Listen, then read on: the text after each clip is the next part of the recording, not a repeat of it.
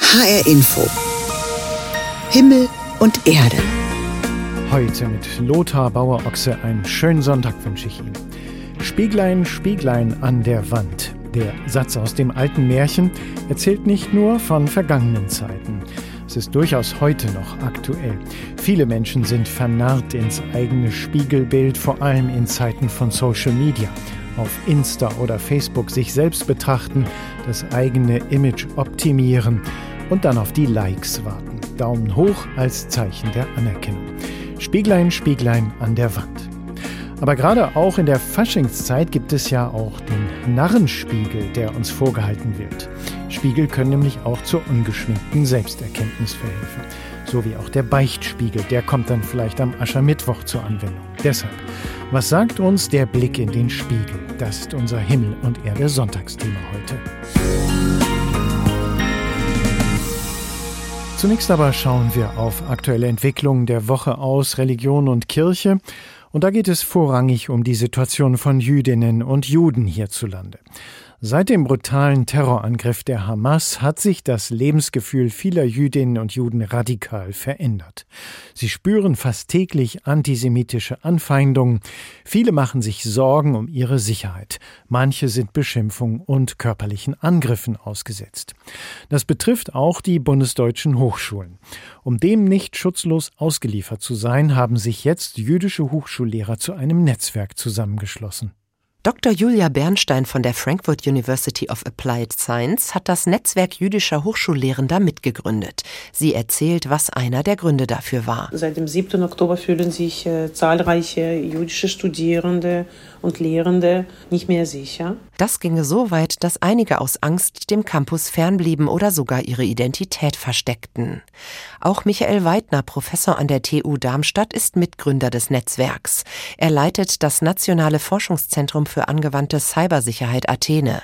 Er selbst ist nicht jüdisch, aber seine Frau und er hat viele Bezüge nach Israel, erzählt er. Weidner beschreibt, wie traumatisierend der Angriff der Hamas auf Israel am 7. Oktober war. Für den Rest der Menschheit war es ein Terrorangriff. Ich denke, für alle mit Israel-Bezug, für alle meine jüdischen Freunde, Familienangehörige und so weiter, war das ein sehr, sehr traumatisierendes Erlebnis. Tatsächlich fast jeder jüdische Mensch, den ich in Deutschland kenne und weltweit, charakterisiert es so wie, da ist eine Welt zusammengebrochen. Was ihn und seine Familie dann aber besonders enttäuscht hat, war die Zunahme von Judenhass und Antisemitismus direkt nach dem Terrorangriff. Tatsächlich auch an Hochschulen, auch in der Forschung des Antisemitismus an Hochschulen reicht jetzt wirklich das ganze Spektrum. Ne? Also von, man kann keine Plakate aufhängen, ohne dass sie beschmiert werden oder sogar runtergerissen werden. Also Plakate, die beispielsweise an die Geiseln, die sich ja immer noch in der, in der Haft der, der Hamas in Gaza befinden, wenn man die erinnert. Kollegen, der einen engeren Bezug zu Israel hat, berichten regelmäßig, dass ihr Unterricht gestört wird, dass einfach dann Rufe laut werden, dass Hörsäle teilweise besetzt werden. Das hat ihn motiviert, das Netzwerk jüdischer Hochschullehrender mitzugründen. Um gemeinsam eine Stimme zu haben gegen Hass und Hetze an Unis und Hochschulen, sagt Julia Bernstein, die selbst Biografieforschung betreibt und den Bereich gesellschaftliches Erbe des Nationalsozialismus an der Frankfurt University of Applied Sciences leitet. Dass der Hass auf Juden in Deutschland, dem Land der Täter, erneut einen solchen Aufwind hat, mache viele Jüdinnen und Juden aufgrund ihrer ihrer persönlichen Geschichte als Überlebende der Shoah in zweiter, dritter Generation besonders verletzlich, so Bernstein. Dass man sich die, die Grundfragen stellt, ob das eine richtige Entscheidung war, nach Deutschland zu kommen und hier zu leben, ob man eigene Zukunft hier für eigene Kinder dann vorstellt, allgemein als Juden, nicht nur ein Hochschullehrender. Das neu gegründete Netzwerk jüdischer Hochschullehrender will ein Bewusstsein schaffen für den grassierenden Antisemitismus allgemein, aber vor allem an Unis und Hochschulen. Hanna Immich über ein neues Netzwerk jüdischer Hochschullehrerinnen und Hochschullehrer und wie sehr auch und gerade Juden an den Universitäten von antisemitischer Hetze betroffen sind, das zeigt ein aktueller Fall in Berlin. Nach pro-palästinensischen Demos mit anti-israelischen Slogans ist es eben nicht nur bei Worten geblieben. Ein jüdischer Student der FU Berlin ist kürzlich von einem Mitstudenten krankenhausreif geschlagen worden. Das hat für viel Aufsehen gesorgt in der Politik, in den Medien, aber auch an der Hochschule.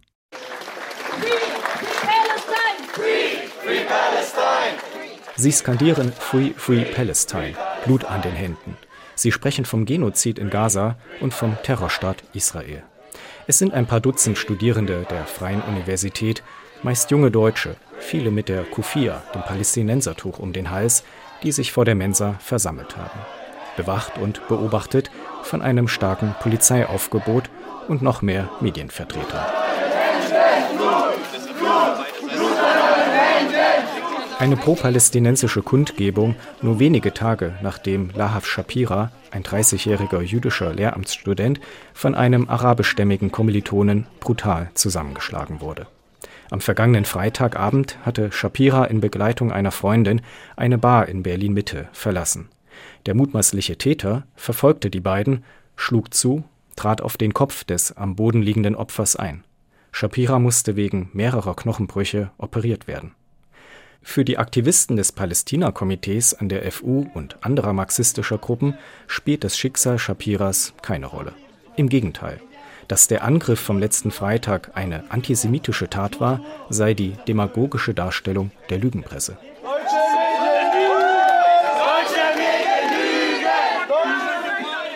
Seit vergangenem Freitag sind die Augen einmal mehr auf die Freie Universität gerichtet. Die Stimmung auf dem traditionell linken Campus ist seit Wochen angespannt. Bereits Mitte Dezember kam es zu einer Hörsaalbesetzung durch pro-palästinensische Aktivisten.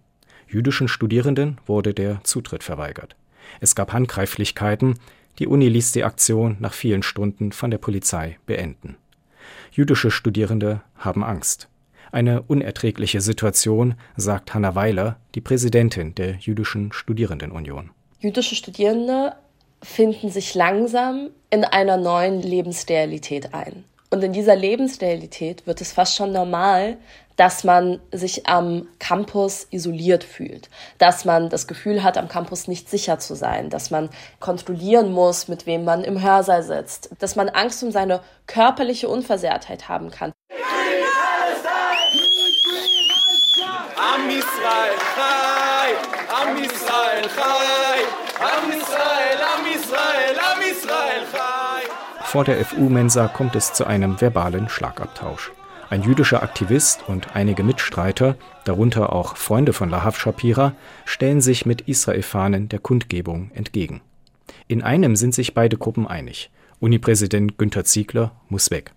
Das Palästina-Komitee behauptet, Ziegler wolle palästinensische Stimmen an der FU auslöschen. Doch auch die Jüdische Studierendenunion forderte Ziegler schon einmal zum Rücktritt auf. Dieser nehme den Antisemitismus an der FU nicht ernst, so ihr Vorwurf. Günter Ziegler wehrt sich dagegen. Also zunächst mal sind es Vorwürfe, die ich zurückweise. Wir haben die Regeln klargestellt, wir haben Gesprächsangebote geschaffen, wir haben Antisemitismus-Aktionswochen gestartet. Wir tun da, was wir können. Es ist eine kleine Minderheit, die hier mit einem extrem linken und letztlich antijüdischen Weltbild skandiert. Doch die Überzeugung, Israel sei im Unrecht, dürfte in weiten Teilen der Studierendenschaft anschlussfähig sein. Lahav Shapira hätte sterben können. Seine Verletzungen waren massiv. Eine Exmatrikulation des Täters wird inzwischen nicht nur vom Zentralrat der Juden gefordert, würde aber eine Gesetzesänderung nötig machen. Hanna Weiler hat bisher nicht das Gefühl, dass die Gefahr verstanden wird. Universitätsleitungen müssen verstehen, dass antisemitische Gesinnung, dass antisemitisches Gedankengut selten nur bei Worten bleibt. Wir sprechen über eine akute, über eine reale Gefahr für Jüdinnen und Juden. Wir erwarten, dass Universitätsleitungen das ernst nehmen. Reaktionen auf den Fall von antisemitischer Gewalt an der FU in Berlin. Carsten Dippel hat die jüngsten Entwicklungen für uns zusammengetragen.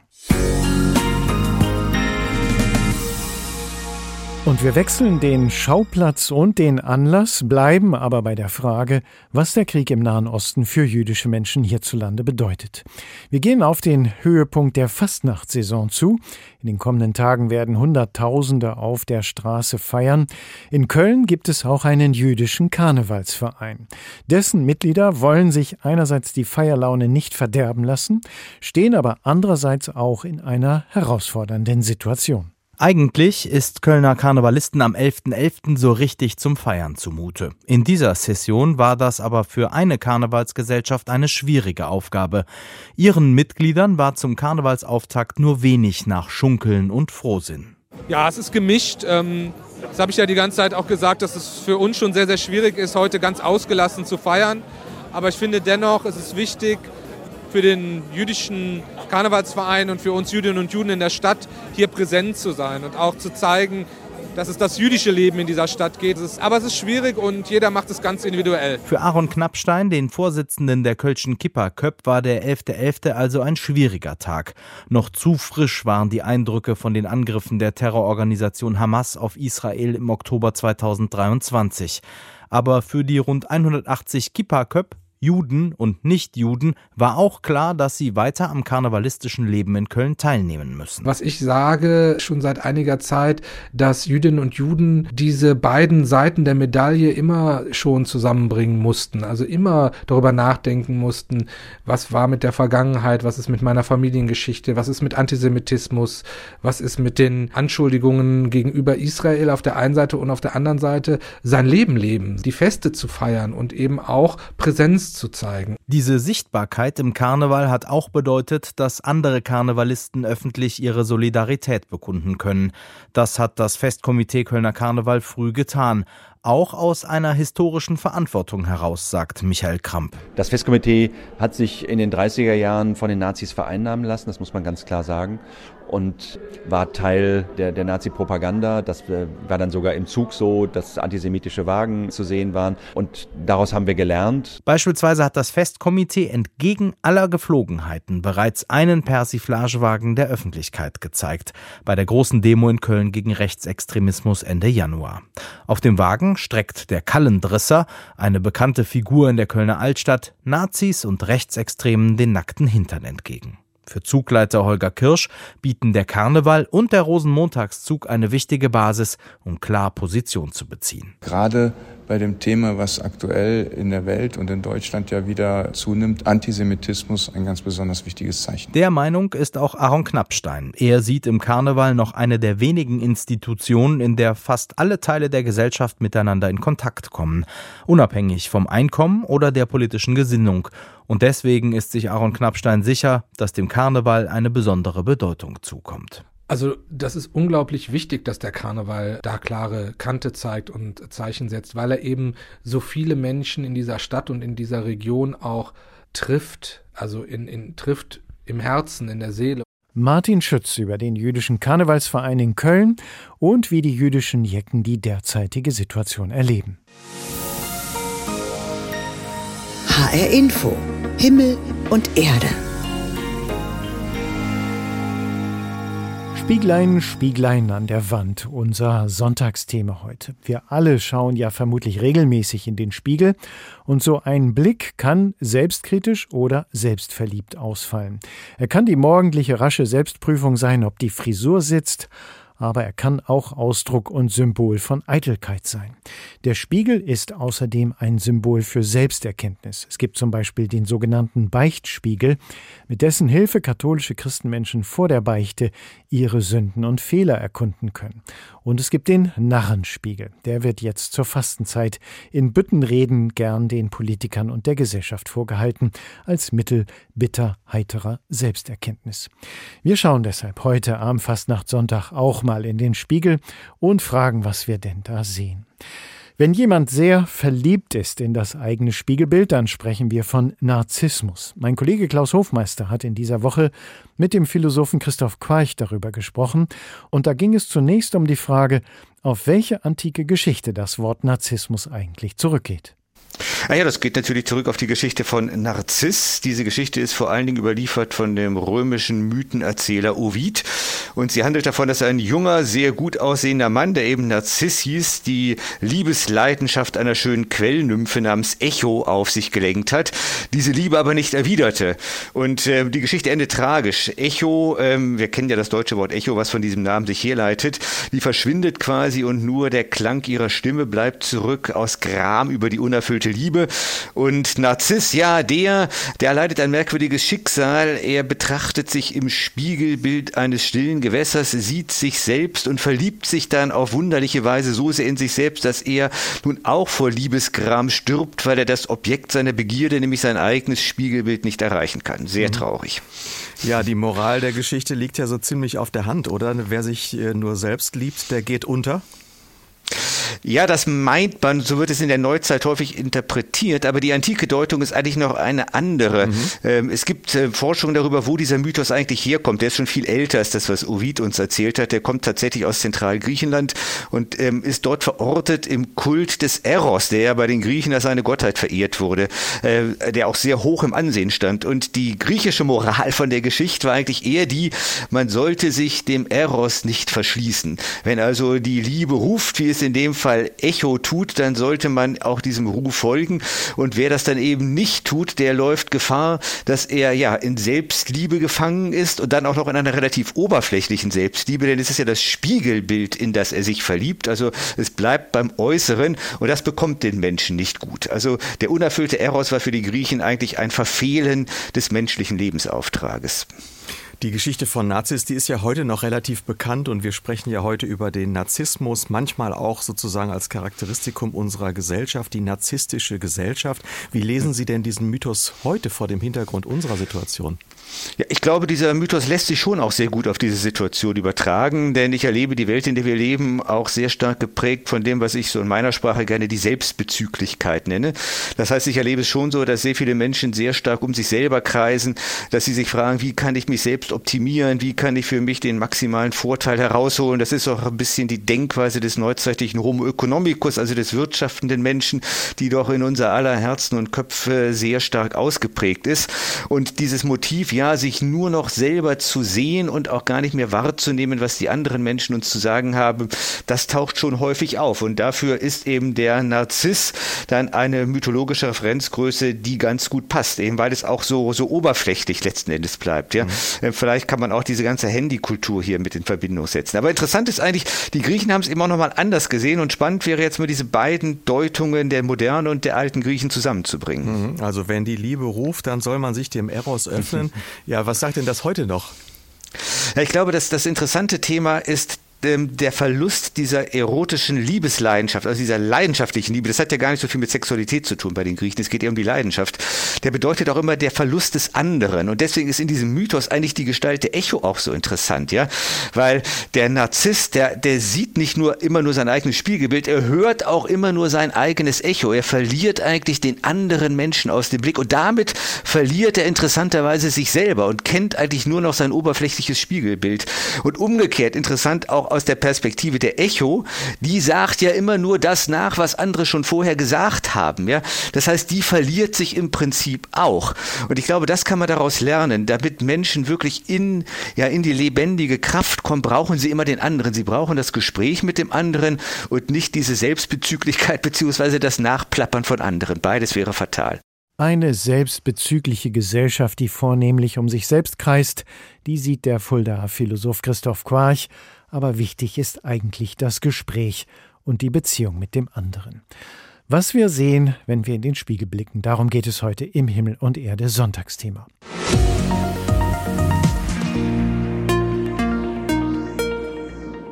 Spieglein, Spieglein an der Wand, unser Himmel und Erde Sonntagsthema heute. Die Königin im Märchen von Schneewittchen war ja total in sich selbst verliebt und brauchte die tägliche Bestätigung von außen. Wer ist die Schönste im ganzen Land? Manche Beobachter meinen, gerade in Zeiten von Social Media sind wir insgesamt zu einer selbstverliebten Gesellschaft geworden. Sich selber betrachten, das eigene Image optimieren und dann natürlich auf die Likes warten und damit auf die Anerkennung der anderen. Was ist das Problem von ausuferndem Narzissmus und wie können wir damit umgehen? Klaus Hofmeister hat darüber mit Dr. Bärbel Wardetzky gesprochen. Sie ist Psychotherapeutin, Buchautorin und Coach und hat sich seit Jahren mit narzisstischen Persönlichkeiten beschäftigt. Kann man sagen, was generell einen Narzissten oder eine Narzisstin kennzeichnet? Bleiben wir mal gerade auch beim Mann. Ja, ich mag diese Begriffe Narzisst und Narzisstin nicht, weil das sind so Schubladenworte. Und wir wissen ja, dass Menschen unterschiedlich starke narzisstische Strukturen haben. Und nicht jeder, der uns jetzt unangenehm auffällt oder der egoistisch ist, ist auch schon ein Narzisst. Aber Menschen, oder sagen wir mal so, der Narzissmus selber zeichnet sich dadurch aus, dass das eigentlich eine Schutzfunktion ist vor neuer Verletzung. Denn Menschen, die eine narzisstische Struktur ausbilden, sind zutiefst in ihrem Selbstwert verletzt worden, haben sich dann sozusagen auf sich selber zurückgezogen, haben gesagt, ach, wenn die Umwelt nicht verlässlich ist, ich verlasse mich auf mich. Und sie haben dann sozusagen eine Grandiosität aufgebaut, also ein Ideal von sich, mit dem sie sich dann äh, identifizieren. Insofern sind sie sozusagen Menschen, die versuchen, durch besondere Fähigkeiten, durch besondere Leistung, Schönheit, besser zu werden als alle anderen. Und das schützt sie davor, wieder verletzt zu werden. Mhm. Also steckt so ein gewisses Leiden dahinter und äh, sicherlich kein primär böser Wille. Sie haben sich speziell auch, Frau Wadetzky, mit dem weiblichen Narzissmus beschäftigt. Was ist denn daran Besonderes? Ja, das ist sozusagen das Komplementäre dazu. Da, wo der männliche oder der grandiose Narzissmus in diesem Ideal verwurzelt ist, ist das Gegenüber mehr in dem Gefühl von ich bin nicht gut genug verwurzelt. Und aus dem Gefühl heraus bilden sie natürlich auch eine Grandiosität aus. Also sie müssen besonders schön, besonders schlank, besonders leistungsfähig sein, aber sie werden sich immer sehr viel schneller selber in Frage stellen als ein grandioser Narzisst. Auf eine Kritik wird der sagen, oh, du spinnst ja, so kannst du doch nicht über mich reden. Und eine Frau neigt dazu zu sagen, ach ja, ich habe wieder was falsch gemacht. Eigentlich hat das Wort Narzisst ja einen eher schlechten Ruf, man mag sie nicht, aber trotzdem bringen sie es dann doch sehr weit in Politik, Wirtschaft, Gesellschaft. Ja, und wir verfallen ihnen auch ganz gerne mal. Woran liegt die verführerische Macht des Narzissmus? Ja, also Menschen mit einer narzisstischen Struktur, die sind unglaublich clever. Die sind sehr leistungsfähig, die sind zum Teil sehr eloquent, sehr klug und sie generieren sich sehr schnell als Führer nach dem Motto, folge mir, dann wird es dir gut gehen. Das ist die Verführung. Und gerade in Krisenzeiten, in denen die Menschen unsicher sind und Angst haben, sind sie natürlich sehr schnell verführbar durch jemanden, der die Führung übernimmt, der sagt, du, ich mache das für dich und ähm, ich bin wie so ein guter Vater für dich.